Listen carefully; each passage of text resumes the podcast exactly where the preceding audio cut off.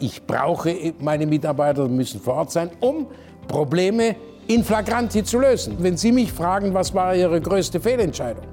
Die gibt's nicht. Und das war sicherlich im Gegensatz zu allen Krisen, die wir bisher hatten, ob New Economy Krise, ob Bankenkrise oder was, wie sie nun alle hieß, hießen, das war sicherlich die schwierigste. 80 Jahre Wolfgang Grupp. Der Firmenchef von Trigema feiert im Jahr 2022 einen runden Geburtstag. In 80 Jahren gibt's auch viel zu erzählen und das nehmen wir zum Anlass, mit ihm zusammen in unserem Podcast 1919 einmal auf die verschiedenen Jahrzehnte zurückzublicken. Von seiner Kindheit bis heute. Herr Grupp, willkommen zur letzten Episode in dieser äh, Podcast-Reihe anlässlich Ihres 80. Geburtstags. Jetzt sind wir so ein bisschen in der Zeit heute angekommen. Äh, beziehungsweise ja in der, in der jüngeren Vergangenheit.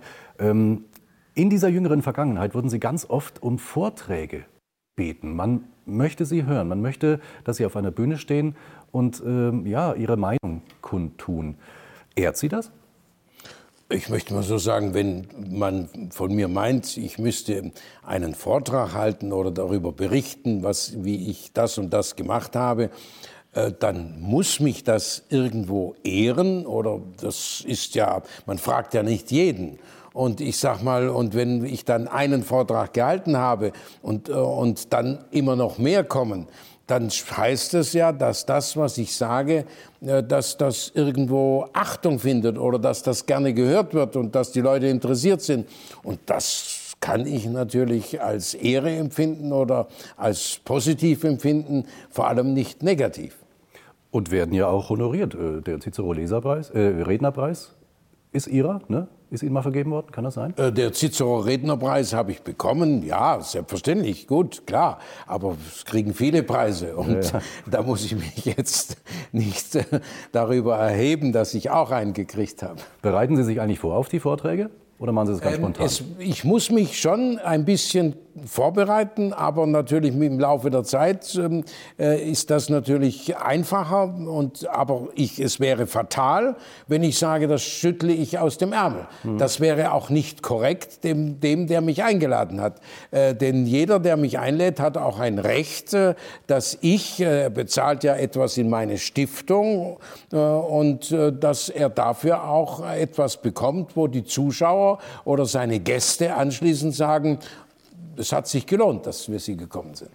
In letzter Zeit ist es häufig so, dass Sie äh, zusammen mit Ihren Kindern in Talkshows zum Beispiel gehen oder Interviews geben, äh, für Zeitungen, für Podcasts zum Beispiel. Ähm, ist das schon so, ein, so, ein, so, eine Vorbereitung auf den Generationswechsel irgendwann? Das ist eine Automation. Es wird ja im Moment viel auch in der Öffentlichkeit über äh, Generationenwechsel und so weiter gesprochen. Und da sind wir ja scheinbar ein Beispiel, vielleicht auch ein Ausnahmebeispiel, weil bei uns es angeblich äh, reibungslos läuft, wie ich es vorgebe.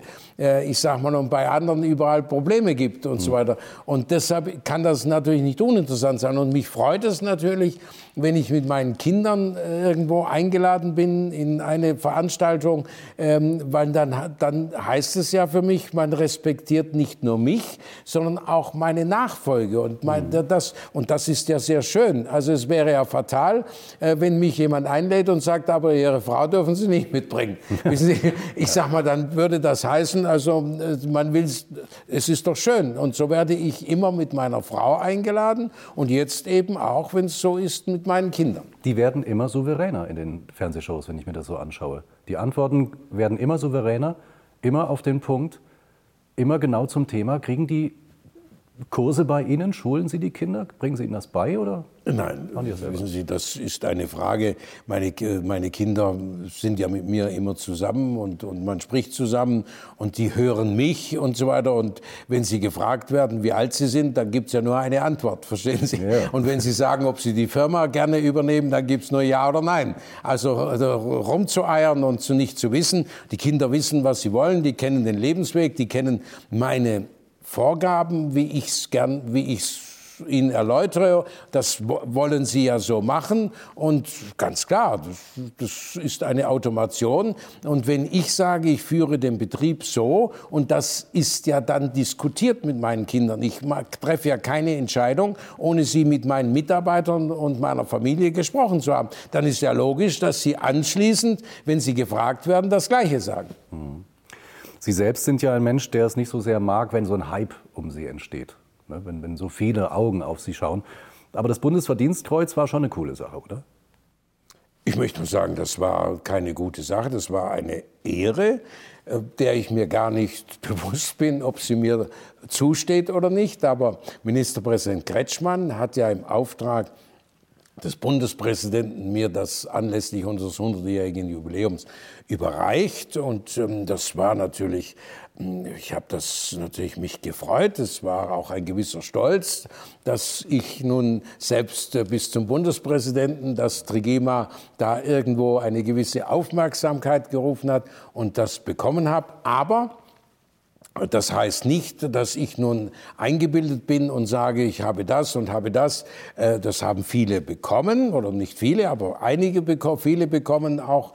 Und das ist eine Ehre. Aber das heißt, äh, dass ich deshalb nicht meine, ich müsste mich jetzt überschätzen. Mhm. Es ist normal, denn dieses Bundesverdienstkreuz habe ich ja auch angenommen indem ich es stellvertretend auch für meine Mitarbeiter bekommen habe. Mhm. So habe ich es gesehen. Denn ohne meine Mitarbeiter wäre Trigema nicht das, was es heute ist.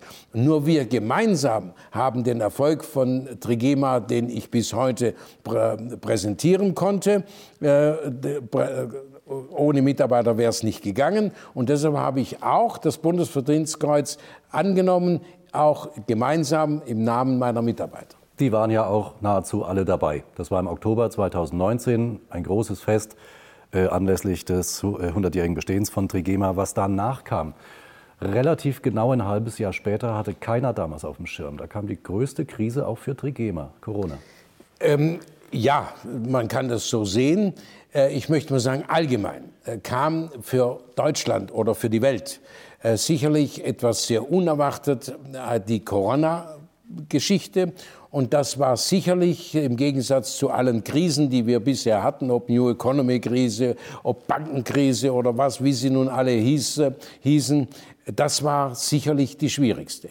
Aber das ist eben meine Aufgabe und ich habe ja der, mit Beginn der Corona, als die Geschäfte, meine Geschäfte, äh, den ersten Tag geschlossen werden mussten, dann habe ich per Video an meine Mitarbeiter sofort gesprochen und habe gesagt, ich, wir stehen wahrscheinlich vor der schwierigsten Krise, die ich in meinen fast fünf, in meinen 50 Jahren nun erleben muss. Vor dieser stehen wir. Aber ich werde Ihnen in dieser schwierigsten Krise auch die Arbeitsplätze garantieren, wenn Sie genau die Anweisungen, die wir vorgeben, einhalten.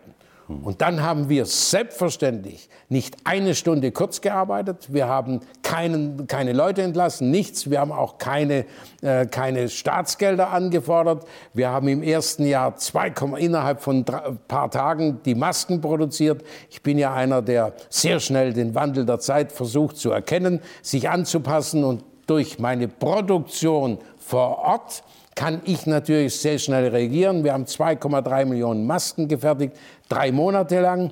Und dann war die Maske wieder aus China da. Und dann waren wir froh, dass wir wieder unsere Produkte machen konnten. Und im letzten Jahr äh, waren die Geschäfte ja auch sechs Monate geschlossen. Und jede Woche, das sind dann 30 Wochen, fällt uns dann etwa eine Million Umsatz von der Produktion aus. Das heißt, 30 Millionen Umsatz verlieren wir. Aber wir konnten gut 50 Prozent online auffangen und die anderen 50 Prozent haben wir eben voll ans Lager gearbeitet, weil ich gesagt habe, meine Mitarbeiter müssen ihre Leistung bringen und Krisen und Probleme, das ist meine Aufgabe, die habe ich zu lösen. Hat sich denn auch was in der Firma verändert? Durch Maskenpflicht zum Beispiel, durch die Abstandsregelungen, Homeoffice und was es da alles für Regelungen gab. Ist das, äh, hat sich das niedergeschlagen auf Trigema? Merken Sie da Veränderungen? Ja, also direkt merken tun wir es nicht. Aber ich möchte mal sagen, äh, dass Masken getragen werden mussten und dass man Abstand halten und dass Vorträge ausgefallen sind und dass Dinge abgesagt werden mussten, dass Videokonferenzen stattgefunden haben, weil der Kunde nicht mehr zu uns, der Großkunde nicht mehr zu uns ins Haus kam. Äh, alles, es war alles etwas verrückter geworden. Und wenn Sie Homeoffice ansprechen, dass ich plötzlich, äh, dass Leute sagten, sie müssen ihre Leute in, in Homeoffice sprechen und ich den sprechen wollte und der angeblich angeblich im Homeoffice war und ich nie erreichte. Äh, mein, das gab es natürlich und darüber habe ich natürlich oft lamentiert und gesagt, das ist ja verrückt, dieses Homeoffice. Weil wenn man den die, die braucht, sind sie nicht da und was weiß ich. Äh, ich und so gab es bei uns ja kein großes Homeoffice, äh, weil wir gesagt haben, ich brauche meine Mitarbeiter müssen vor Ort sein, um Probleme in flagranti zu lösen. Das heißt, ähm, die müssen, ich, wenn etwas auf mich zukommt, dann braucht man nicht ein paar Stunden warten, bis das, sondern dann wird das in der Sekunde, wo der zu mir an den Schreibtisch kommt, versuche ich das Problem in den Griff zu kriegen. Und so haben wir auch die Corona-Krise, die geschlossenen Geschäfte und alles, was damit war, sehr schnell in den Griff bekommen. Sie ist ja leider Stand heute noch nicht vorbei. Wie schauen Sie in die Zukunft?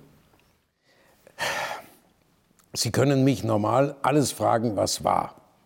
Äh, nur äh, was morgen ist, das sage ich Ihnen morgen Abend. Ja?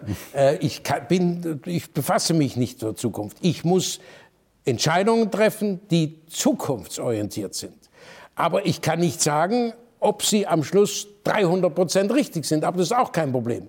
Wenn ich heute eine Zukunftsentscheidung treffe und morgen feststelle, dass sie etwas, etwas anders ausgerichtet, dann ändere ich sie. Mhm. Also wer zu mir sagt, er hätte eine Riesen, wer, was, wenn Sie mich fragen, was war Ihre größte Fehlentscheidung? Die gibt's nicht. Weil wenn ich falsch entschieden habe und gemerkt habe, dass sie falsch war. Dann habe ich es korrigiert und damit gibt es die große Fehlentscheidung nicht. Es gab nur kleine Entscheidungen, die falsch waren, die man korrigiert hat und dann waren sie richtig. Und so ist es auch. Die Zukunft werden wir, so haben wir den Wandel der Zeit mitgemacht, denn Sie haben von unserem Jubiläum gesprochen, 100 Jahre. Helene Fischer hat gesungen, es war ein tolles Fest. Wenn Sie mir gesagt hätten, dass drei Monate später oder vier Monate später Corona anfängt, alle Geschäfte geschlossen sind, ich weiß nicht, ob ich, ich, mir hätte nicht sagen müssen, ich springe jetzt ins Wasser. Denn das äh, konnte ich mir nicht vorstellen. Man kann alles, alle Probleme lösen, wenn man ihnen ins Auge schaut und dann sagt, okay, auch dieses Problem kann uns nicht umbringen. Wir haben eine Verantwortung gegenüber der eigenen Familie, gegenüber der Betriebsfamilie, gegenüber den Mitarbeitern und gemeinsam werden wir die Probleme auch lösen. Und ich finde, das ist ein sehr passendes und schönes äh, Schlusswort. Vielen Dank, dass Sie unser Gast waren. Vielen Dank.